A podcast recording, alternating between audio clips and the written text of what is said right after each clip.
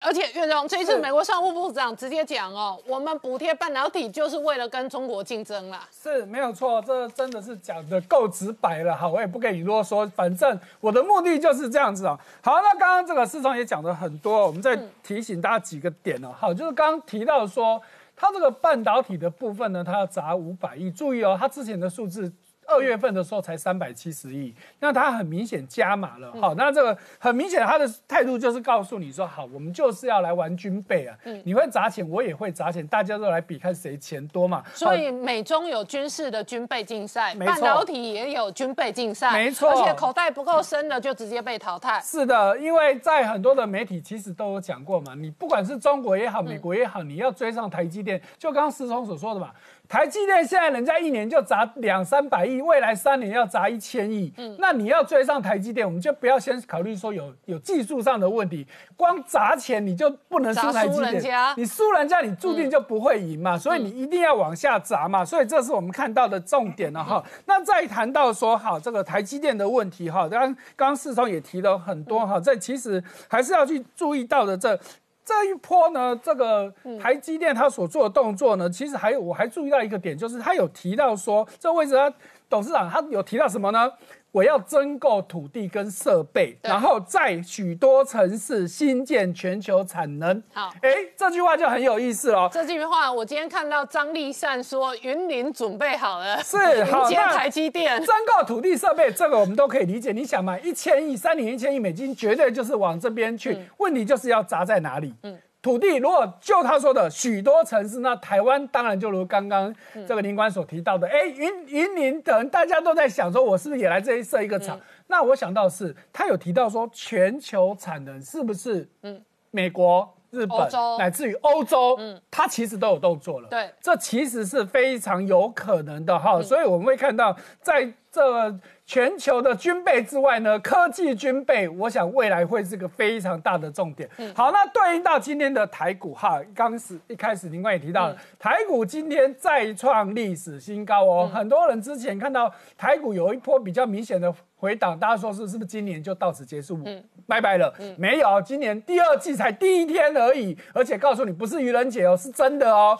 台股来到一六六零二的历史新高。好，今天大涨一百四十点。那我对应到看到台积电今天最后收在六百块钱之上，收六百零二。那我去查了一下，台股上次的历史高点是二月二十二号那一天，可是当时台积电的股价最高是六百六十二。OK，今天只有六百零二。啊，如果从比较乐观的角度来讲，我们之前也讲过很多次，之前台积电一路涨势。台股就是台积电一个人的武林，嗯，哎，现在这一波大盘创新高，可是台积电只有在六百出头，那意味着什么？嗯，其他个股也都跟上，对，就整体市场来说，我觉得这是好现象了，哈，不用说居力说啊，台积电都上不去了，不用这种去想，你要想变成现在人人有机会，就变成嗯资金行情类股轮动，而且多头可用之兵就很多，是的，于是台股今天一早就创历史新高，那这个月中刚刚讲到。台股今年多头力道很强劲，因为多头可用之兵很多。是，那刚刚讲到台积电的位阶跟二二月二十二号的高点比起来，没有那么高啊。不止这样子，联电也一样哦。二月二十二号的时候，联电的那时候最高价是来到五十八点三元，但是今天联电收盘只有五十点五，好，就很明显告诉你，真的就是半导体可能暂时休息一下。好，那其他的个股上来绝对是好事。那不过今天联发科就比较特别，虽然联发科今天中中场是跌了八块钱，可是它今天。盘中最高来到九百八十五，比二月二十二号创台股创新高的那时候的九百八还要再高哦。好，所以这是一个蛮有趣的现象。好，那我们再看到台积电，好，那这个台积电呢，真的越来越多媒体在报道它。好，那现在有这个一个。的市调机构统计哦，那当然第一季的确定数字还没有出来，这是个初步的估计哦。台积电在第一季预估的营收会来到一百二十九点一亿美金，全球市占率是五十六趴，要注意到这比去年的全年的五十四趴还要再更高了。那表示台积电一直在往前冲哦，跟其他的竞争对手差距越拉越大。好，那再看到一个我们比较少看到的，大家都知道台积电的高阶制程很厉害，那成熟制程呢？哎，其实也是很厉害。这没看到这个数字，你不晓得哦。来，这所谓的成熟制程是以四十纳米以上的这些来看哦，台积电全世界市占率也有二十八趴。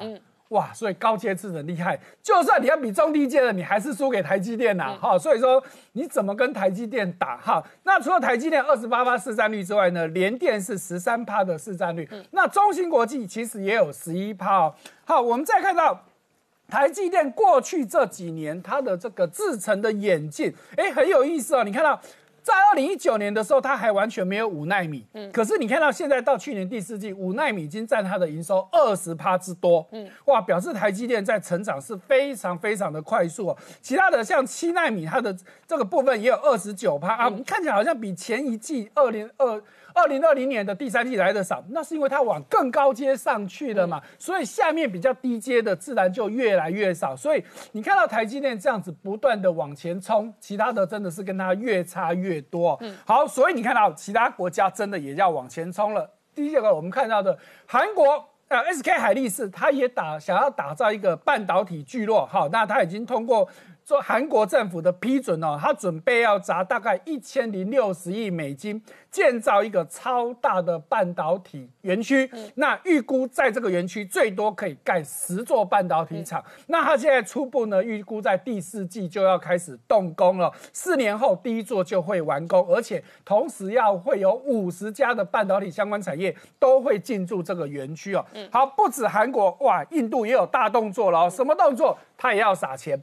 只要你愿意到台到印度去投资的这些晶片厂，我最多提供你十亿美金的补助现金奖励。哇，这真的是很厉害，很厉害！而且哦，大家一定想说，那我去那边就我做了没有生意？哎，印度政府说没惊，没有，印度本地有供应链跟市场。对。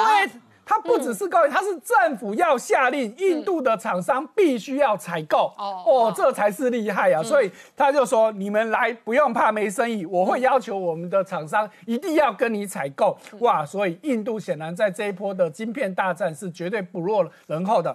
来，再看到这个缺货的问题，哇，安谋出来讲话了哈！安谋当然他位阶非常高，应该更能够看到市场的全貌哦。哎，所以安谋的台湾区总裁曾志光出来讲说。说他觉得这一波半导体的缺货大概要到二零二二年的上半年，换句话说还要一年的时间才有可能哦。他说没有错，现在大家看到疫情好像会越来越和缓，可是疫情和缓之后，其实会带动另外一波的相关的科技产品的需求，所以这个真的是暂时无解。好，再来就看到受到晶片的影响，哇，特斯拉啊。也受不了了哈。那虽然他看到他的财报预估今年好像不错嘛，要准备要交付八十万点八十点九万的车子，比他去去年不到五十万，哎，成长很多。但是他事实上他并没有说他今年的目标多少，所以呢，哎，有一些媒体机构就预估，其实你应该是比预估还要来得低。尤其是马斯克呢，呃，在就在这几天，在他的推特，其实也自己先承认的，因为有些晶片缺货，所以让他的这个电动车的出货会被。递延好，所以这是我们看到，来再看到哈，中芯国际公布他们的最新财报，哎，数字其实还蛮漂亮的哦。以营收三十九点零七亿美金来说，成长了二十五点四趴，那税后的净利也有六点六九亿，更成长了三十二趴多。好，那当然啦，其实联电、台积电你去看，其实也都是成长差不多这个数字啊，哎，没有什么特别好讲的。好，那再看到，哎，泛宏基集团的做半导体设备的金鼎。哎，他出来说哦，我们有打算要到美国去设厂了。哎，这个他的财务长陈政府说，虽然这个去设厂的成本大概跟台湾比起来要多二点五倍到三倍，哎，多这么多，你还要去，那显然就是有生意嘛。好，那不只是这样子哦，他说除了去美国考虑设厂之外呢，台湾他当然会持续扩厂。东南亚的部分也都会去投资，那当然大家都是看好半导体市场不断的成长。好，那第一任南亚科的这个啊的它的财报也公布了啊，那它在一二月呢，它的营收来到一百一十三亿哦，两个月合并成长了二十四点九趴，是历史第三高。而且注意到哦，它一月份的合约价就是它第一报价是上涨五趴而已，小涨。第二季它要涨二十趴之多，哇，这是非常大的一个涨幅啊！好，那再看到半导体，刚刚也提到说，到底有没有 overbooking 的问题哦？杨应超出来讲话哈，杨应超我们都知道他是非常知名的分析师，好，现在自己他也开了一家投资机构哦，哈，他有说，确实今年这个订单这个超订的情况确实都存在，因为确实以前都是及时生产，我需要再下单嘛，但是现在他不得。大家不得不去超订嘛，因为他说就跟美国的疫苗的政策一样嘛。你看到美国政府第一苗是四倍美国人口的四倍来下订单，但是半导体也是一样的情况，尤其是因为现在大家都知道这个。整个制程很赶很挤的情况之下，如果你现在不定或是取消了，三到六个月之内你都排不进去。嗯，那我现在能定，当然先定再说嘛。好，最后我们看到航运的部分，我们都知道这个长龙终于脱困了，可是不要太高兴了，因为这个事情不是就此就解决哦。因为过去大家排好的要陆续进港通，或者是通过这个海峡的，呃，还有这个海这个。在运河的这些这个流程的全部都被打乱了，所以你这些要去消减，对，要去消化，至少要四个月的时间。好，所以呢，这个丹麦的这个龙头 Musky 他说呢，至少有三成的这个运输能力要因此受到影响。那甚至连中国最大的这个航运公司哦，中国远洋集团，他们都说，因为这样子，四月份全部停航，就等这些全部消化完再说。好，我们稍后回来。美中关系全面恶化的同时，在美国挂牌的中概股哦，遭受到全面的血洗，那引发了避险基金哦，其中一个重大的金融风暴倒闭潮。那野村呐、瑞信呐，好几个投资银行因此认列了庞大的投资亏损。但是同一时间，台股真的很强哦，真的是不讲武德哦。今天事实上呢，盘中还一度要挑战历史新高。呃，我想呢，台股呢，在目前为止呢，是可以最。强的这个股市哈，因为我们从这个一六五九七下来之后呢，目前已经又攻到了这个一六五五五。那最重要的一个因素呢，就是整个这个结构性的改变哈。那我们看到说，台积电呢，虽然一度哦跌到这个五百八十几块，但是台积电的这个五百八十几块之后呢，这个整个直利率的这个阴影哈，还有通膨的一些预期等等呢，慢慢的逐渐得到一些厘清。而且呢，国内的这个资金呢，呃，进来了。那进来了之后呢，使得这个价钱股价指数呢，开始呢往上盘。所以我们来看这个，即使最弱势的这个半导体指数哦，像联电还有台积电的这个股价，联发科这个股价，其实它只是一个横盘。你会觉得说，哎，好像掉很多了，好像联发科已经掉了一呃呃。诶，一百块了，那连电已经掉到这个四十几块了。那其实呢，整体来讲呢，它是一个这个横盘的一个走势。那目前来看的话呢，只有台积电呢，呃，微微的可能会向下这个探底哈。那会造成这样一个原因，当然是最重要是来自于这个直利率的一个核心。那这个核心的话，使得这个美元指数哈，这个不管你怎么提哈，一说哎，美元呢可能在二零二一年的这个九月的时候可能会收缩，那也没有说。来源也没有说怎么样，哎，美元指数呢就上来。嗯，那另外呢，这个美国，但是台币很明显啊，台币这几天都看到二十八点五点六了。对。台币的这个贬值的这个趋势呢是相当明显。那当然呢，美元指数跟这个台币是没有百分之百相关的，因为跟欧元一点一六七啊，它是比较有相关的。但是呢，台积电呢却的低点呢就发生在这个 Intel 的一个利空的这个消息。因为 Intel 这个新的执行长跟你讲说，哎，我要双轨进行。我自己要投资两百亿的这个资本支出，然后建构七纳米的一个晶片。那这样一个讯息的话，使得这个台积电呢一度杀到了十七块，杀到这个五百八十七块左右哦。那其实我们想也知道了，你一个 CEO 新的 CEO，Intel 的 CEO 上来之后，他的 planning 他的计划一定不可能说把这个自己要做的东西说你帮我做，那这样 CEO 还要干什么呢？CEO 就就下台了嘛，反正就下台去了。所以这样一个状况的话，使得这个台积电在 Intel 的这个计划宣告啊，那时之后出现一个利空出尽，然后呢开始来反弹哦。那开始反弹的时候呢，发生了这个台币，刚刚您刚讲这个台币呢稍微有一点走平，而且呢有一点弱势的这个状况。所以呢，你出乎意料之外哦，最近大那个代工的这个股票毛三到四，对，毛利百分之三、百分之四的一些对电脑的股票啦、笔电的股票啦、伺服器的股票呢，突然大涨。嗯嗯，哎，因为为什么？因为殖利率高。对，从华硕涨到宏电，涨到人保，都是传统的大型台湾的电子股。对，连房间个股的这个新签啊，他说他要介入这个电动车，因为它有工程塑胶，所以它也涨。为什么？因为它股票的这个殖利率呢高达百分之六点多。嗯那美国的这个十年期公债，它的殖利率呢是一点七五，最高嘛。那你这个殖利率百分之六、百分之七，那当然短期就追啊。这样一追的话，形成一个裙带。所以说，我们可以看到这个人保它的那个毛利率也是三点多啊。但是人保的这个呃去年的这个 EPS 两块多，那配一块多，它一除哇百分之六，嗯那赶快就第一根停板，啊今天继续在涨哦。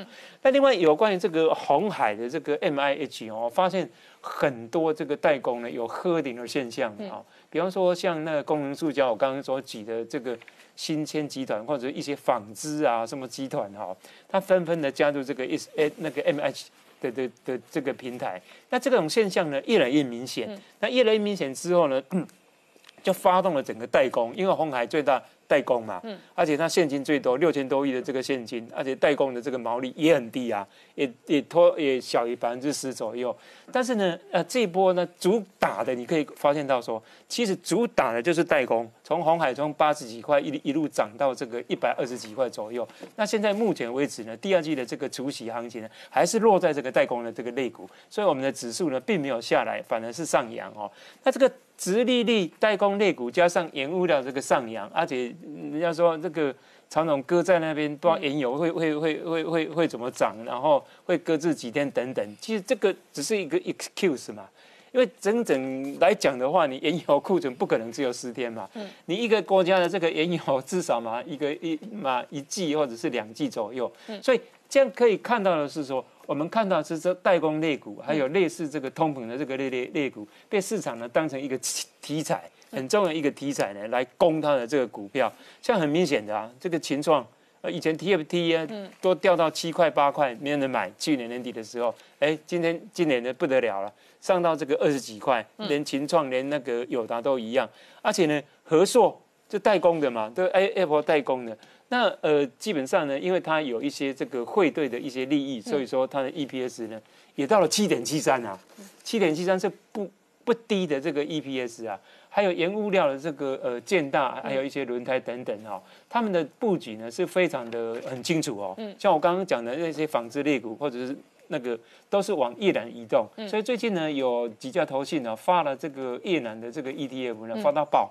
对因为一一发就就第一天就满了，那大家都买不到了。嗯。那这个是新而且。越南确实是这几年哦，这一个东协国家当中经济成长最快的，然后又有美国的扶植，然后这一回和呃新疆棉哦闹成这样子哦，很多代工厂哦，事实上哦南移的过程当中，越南、印度也都是相对受惠的。对，目前看起来的话，大概越南会成为第二个世界生产的基地的，对。这是没有问题的，代替这个中国嘛。就是印度加越南会替代一部分的中国工厂。对这两个地方呢，呃，替代这个中国的这个基地呢，算是蛮高的哦，所以说形成一个主流。那我们来看这个未来这个行情哦，第一个未来这个行情呢，台积电的营收非常好，嗯，所以说在营收哈、三月底结束，四月初四月五号公布营收嘛、的时候，我想台积电的股价呢，应该是慢慢的。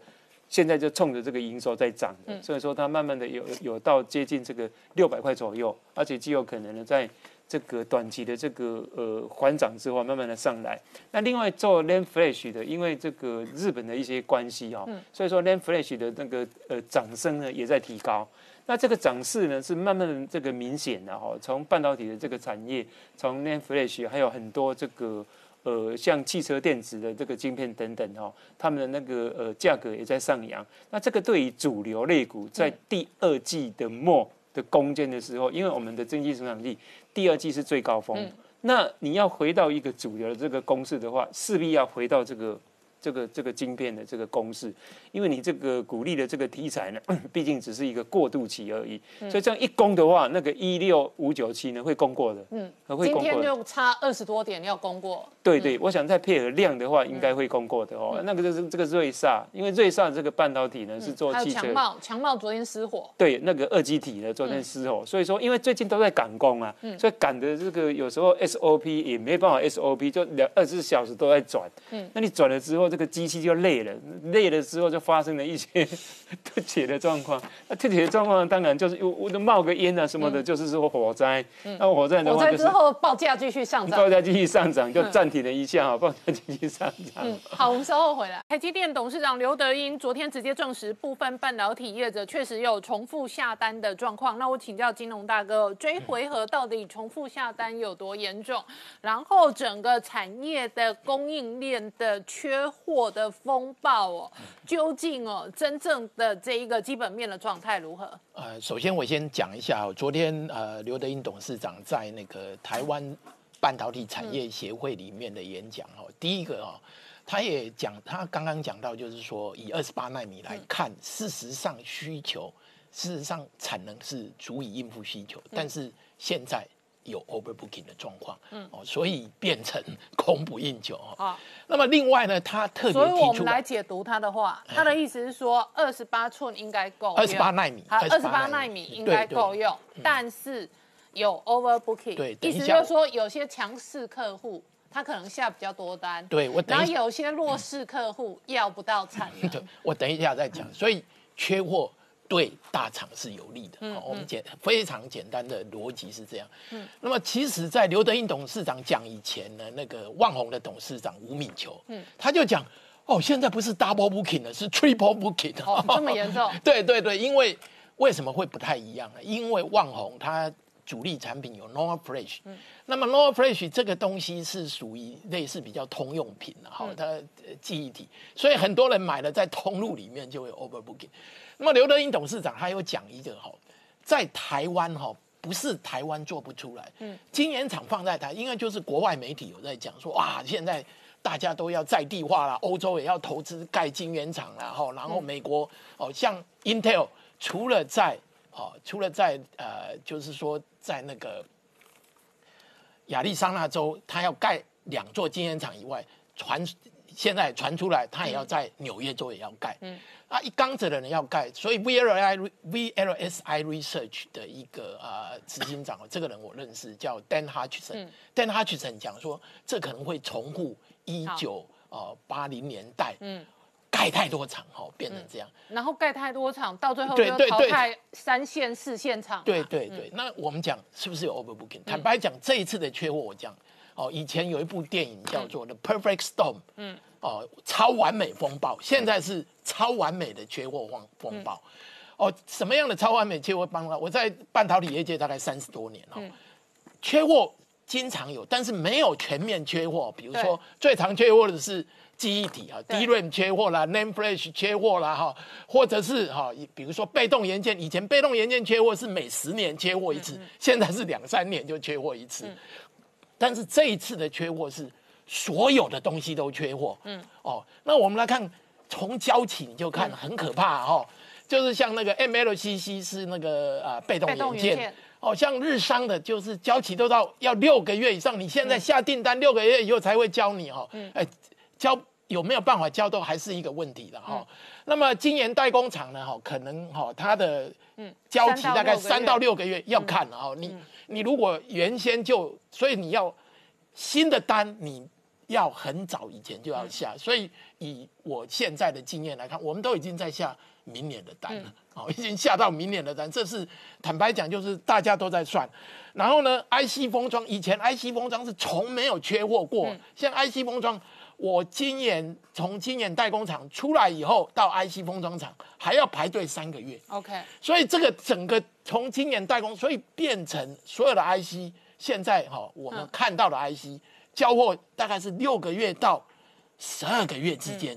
那这个缺货呢，那么就造造成大家嗯。overbooking，怎么样那 overbooking？MCU 的交货要二十四周到五十二周，对对对，很多。很多 哦，很多东西。哦。MCU 就是我们讲的 micron 对。啊，micron 就是那个啊微微控制器，这个是嗯。非常非常通用的产品哈。嗯，那么为什么会造成这个缺货呢？主要是哈啊，第一个就是 COVID-19 疫情嗯疫情。疫情开始，那么。开始二零二零年的第一季，大家还怕，大家在砍单呢、就第二季以后发现不对了，下半年整个就缺货啊，造成就是说大家这个部分，然后 work from home 就是在家工作，促进了所有的笔电然后，所以我们来看一下，你看一下，嗯。这个笔电的出货，PC 呢，好、去年的成长了十二呃十三个 per percent 左右，今年预估可能会成长二十几个 percent，嗯，哦，那明年就没有成长那么多了，那么就是 PC 这个成长哦。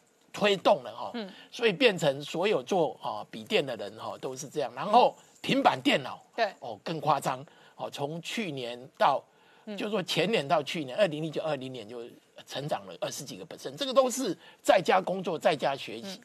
那么智慧型手机呢，事实上去年是衰退的，整体来讲衰退大概十二个 percent 左右哦。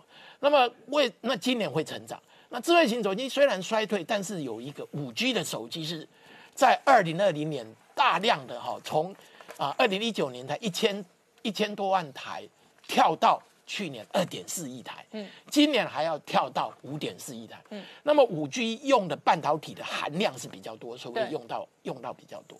那么我们来看一下哈，overbooking 是一个邪恶的循环。为什么 overbooking？、第一个，我原来的需求一百个，嗯，但是呢，你只给我八十个，所以我一定要订多一点啊。我现在先订一百五十个看看，一百五十个看，发现说，哎，我只能够拿到九十个，所以我现在这越订越多，所以这个邪恶循环。然后尤其有在 COVID nineteen 有这个疫情的时候，大家库存都建立验高，这是一种恐怖平衡。反正我不怕货运又不顺，对货运不顺。如果不拉库存的话，随时都断掉对，而且你你它这个这个整个的循环是因为，嗯，整个那个我们讲整个产业链是很长的，对。哦，从第一个从那个成品的产业链，成品的经销商，他们也在也有一也有库存，对，然后在成品的制造商也有库存，然后它更上游都有库存了，比如说 notebook 哦，它的里面要用的 LCD panel 也库存，然后 LCD panel 缺什么？现在是缺 IC，主要是缺它的哦这个驱动 IC，也就是说 I 当然 IC 就是掌管全部了哈、IC 缺了 IC 什么都不要，然后另外一个缺货的恐怖平衡是这样，是长短料，嗯。啊，因为我要做一个，比如说我要做一支一个笔电，我缺一样料，哎，我我我准备了哈，比如说一千块美金的料在那里，结果我缺一个两毛钱的料。我出不了货，对。公司又又摆在那里，所以呢，我无论如何无论如何，我 overbooking，overbooking 再 overbooking 哈、这个部分呢，哈，它变成一个，那现在因为交不了，因为订单太多，那么我以半导体来看，哈，以晶圆厂来看，现在晶圆厂，哦，台积电是现在变成哦，它坦白讲，它是有点千夫所指啊，因为大家缺货都想到台积电，也要去拜托台积电，所以台积电，比如说，他就现在他刘德英董事长就讲说，他会考量对国际民生有用，比如说车用 IC，嗯。因为车子对一项哦整个国家的呃那个生产有关有有有关系，那么我们他就会以以那里挪，所以有一些就会这个是等于一个 allocation 的概念。那么缺货什么时候聊？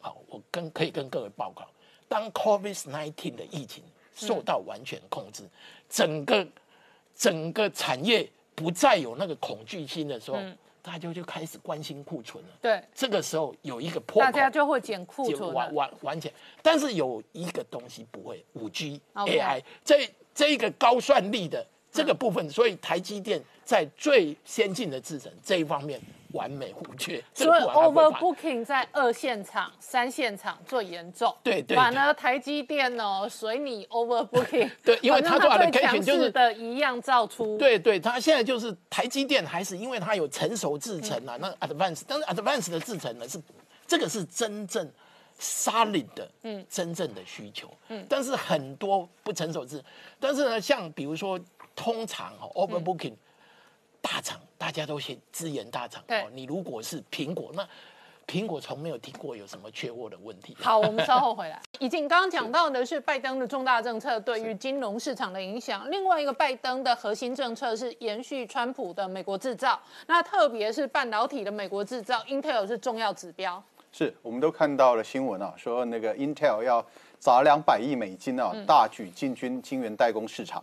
哦，那如果说这个新闻呢早二十年前发生的话，嗯那台湾人大概会吓死，想说台积电要完蛋了。那还好，这个新闻是现在发生，晚了二十年以后，大家的感觉是什么？是说 Intel 是不是疯了？嗯，Intel 是不是要完蛋了？嗯，哦，那为什么会这样讲呢？因为那个呃策略大师 Michael Porter 曾经说过，说策略的本质，哦，就策略最重要的部分，并不是说我要做什么事情，而是我不做什么事情，这才是最重要的。哦，那这句话又可以呃又可以分成两个部分来解释。第一个就是说，哦，我们选择不做某些事情呢，呃，目的是要专注在自己擅长的产品。好，那在这个呃专注在自己擅长的产品上面呢，呃，最好的一个例子，事实上就 Intel 本身。嗯，Intel 是在一九六八年成立的，嗯，然后在整个一九七零年代呢，Intel 的主力产品就是 DRAM。在那个时代呢，大家想到 DRAM 就想到 Intel，讲到 Intel 就讲到 DRAM。可是到了一九八零年代初期呢，因为受到日本的半导产呃半导体产业的那个竞争，那这时候 Intel 就是市占率一直下降，一直下降。结果他们的几个创办人啊，那几个人都是伟人啊，包含那个摩尔定律的摩尔，嗯还有那个呃 IC 的呃发明人之一 Noise，还有那个 Andy Grove，他们几个人开会以后呢，就毅然决然决定要退出 DRAM 市场。嗯然后他们退退出 DRAM 市场以后呢，他们就专注在 CPU 的上面。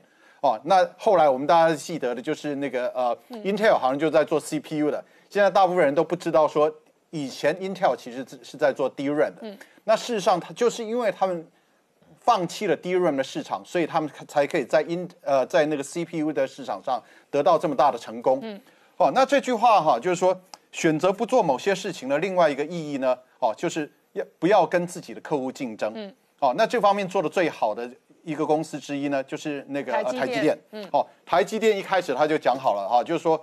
哦，我只做晶圆代工，我绝对不会自己啊去设计 IC，自己生产、自己制造，用自己的品牌去卖。哦，所以像 AMD 啊，像 NVIDIA 啊，现在都是呃台积电的中大客户，他们很放心的把他们设计的 IC 交给台积电去生产，因为他们知道台积电永远不会变成他们的竞争对手。可是相对的呢，他们会不会把他们的设计图拿去给 Intel 做做生产？不可能哦，因为那个 AMD 的最大竞争对手就是 Intel 哦，NVIDIA 最大竞争对手之一就是 Intel，然后甚至于高通它的最大竞争对手也是 Intel。嗯，哦，那高呃高通比较特别了，就是说呃那个 Intel 受到高通的竞争，那 Intel 已经在去年的十二月，它宣布它要退出那个呃手机的 modem 的市场。哦，所以高通是比较有可能把它的设计图交给 Intel 做呃生产的，那其他的公司都不可能。好、那在这个地方呢，我们又讲到一个很有趣的事情啊。我们刚才讲到几家那个重大的 Intel 的竞争对手，像 AMD、NVIDIA，、还有台积电，它现他们都跟台湾人有关对啊。那两个现在几个 E CEO，CEO 都是台湾人，对而且都出生台南。对，很巧啊。那那个台积电当然就是台湾的公司哦，所以那个以前我们台湾人觉得说在那个科技业都是小弟哦，现在台湾人觉得哇自己好像走路都有风的那种感觉。哦，那 Intel 它有多糟糕呢？哈，它现在是新的客户不来，然后旧的客户要走。哦，以前 Google、Amazon 和 Microsoft 都是 Intel 的很大的客户。结果他们最近都决定他自己要设计 IC，哦，自己设设计 CPU。那 Apple 也是一样，他也决定说要自己设计 iMac 所使用的 CPU。哦，那他们为什么会这么做呢？就是因为台呃现在下单给台积电非常容易，然后他们要拿到设计图呢也没那么难，他们可以直接跟 ARM 这种公司直接拿到设计图，然后改一改，然后就交给台积电去做生产。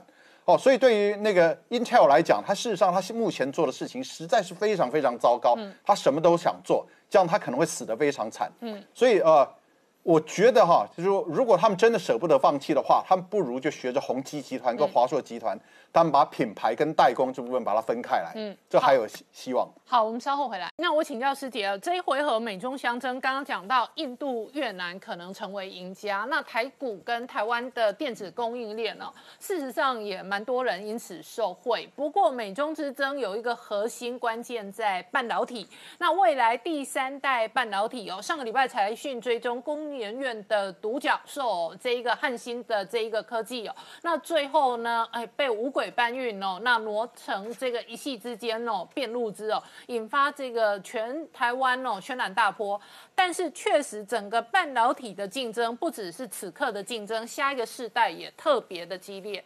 对，但台积电跟联电哦，过去三十年擅长制造的逻辑 IC 哦，基本上都是以细为材料。那这个细呢，是一个相当全能的材料，不过它还是有一些缺点的。那么第二代的半导体呢，也就是这个生化镓跟磷化铟这两种半导体材料，大概是一九八零年代推出来的技术。那现在我们的第三代半导体呢，指的是。氮化镓和碳化系哦，这两种材料，这是两千年之后才开始投入市场的新技术。那讲到这边，观众朋友是不是开始觉得有点头昏了？很像回到我们对那个周期元素表，对不对？但是呢，因为随着科技的日新月异哦，就是这个半导体材料就是未来的大趋势。那我们知道，它现在其实还在一个起步的阶段哦，占比还不高。不过未来市场成长的空间就很大。那像财讯做的这个表哦，它包括它对它的特性啊跟应用都有清楚的说明。那其实我们看它特性哦，主要就是在这个高频传输的效率哦，还有电源转换的效率等等。那在应用的方面呢，我们知道第二代半导体像生化镓哦，在手机跟基地台功能功率放大器哦这边就是我们很熟知的。那第三代的话，在车用二极体啦、五 G 等等哦，其实这都是未来的趋势性应用。所以第三代可能运用比较多电动车，然后卫星，然后甚或风力发电。对对对，虽然第三代半导体不是很好做，但是因为它在能源转换的效率高达九十五帕，所以如果说台湾一旦大幅采用的话，可以省下一座核能电厂的电哦。那它主要应用在三个市场哦，一个就是把这个氮化镓材料用来制作五 G 啊高频通讯的材料。那我们知道通讯一定会越来越往高频发展哦，所以未来呢都会是这个化合物半导体的天下。那这个也会是制造毛利率最高的部分。我们可以看到像这个文茂啊、宏杰科，他们毛利率都有三四十趴。那第二个呢，就是用这个氮化镓来制造电源转换器哦。那过去我们生产这个相关的产品，最难的其实都是取得这个碳化系的基基板。那这种，但是呢，市场现在已经开始出现这种氮化镓堆叠在细基板上面的技术哦。这种技术可以大幅降低成本，又做到又小又省电。那第三种呢，就是碳化系供供电的晶片哦。那可以使用在像转换风力发电啦，或者是电动车等等，用碳化系都会更更有效率。那我们再来看台。目前有哪些厂商在这个领域发展呢？比如说像台积电，它发展很多年了。那它不像是我们台湾其他的厂商跟欧洲技转，它是由最基础来堆叠不同材料累积技术开始做研究。那它目前仍然是以细基板的化合物半导体为为主哦。那这种技术虽然在通讯应用上面有限，但是在电动车上面却是相当有竞争力哦。那台积电呢，目前已经开发出两种平台，那也已经帮这个意法意法半导体有生产车用的化。合物半导体晶片。那另外像这个汉明集团呢，就是最早布局化合物半导体的。那我们知道，像之前很受到争议的这个汉芯哦，做这个半导体晶片设计的。那包括它旗下的嘉晶有做这个基板和磊晶技术。那还有汉磊呢，做这个代工制造，体系十分完整。那汉磊是台湾少数能够制造这个氮化镓跟碳化系晶片的公司。那另外一家呢，就是中美晶，也很积极的跨足这个通讯跟车用的部分。那其实呢，在发展第三代半导体上面，不管是台湾或者是中国。跟欧美都还是有一段差距。像我们知道，这个半导体大厂英飞凌呢，发它发展这个碳化系的技术就已经超过二十五年了。那他也表示呢，说台厂对台厂来说比较困难的碳化系呢，未未来将会是这个电动车的主流。那过去像这个汽车是不是省油？我们知道都是用引擎规格来决定嘛。对。但是未来电动车要如何省电哦，就会是由这个第三代半导体的技术来决定。哦，因为碳化系它可能对于能源的利用率比较高。对。那电动车就是耗电耗能源嘛，那如果它那个电池的利用率可以比较高的话，它就会相对比较节能了。对，好，我们稍后回来。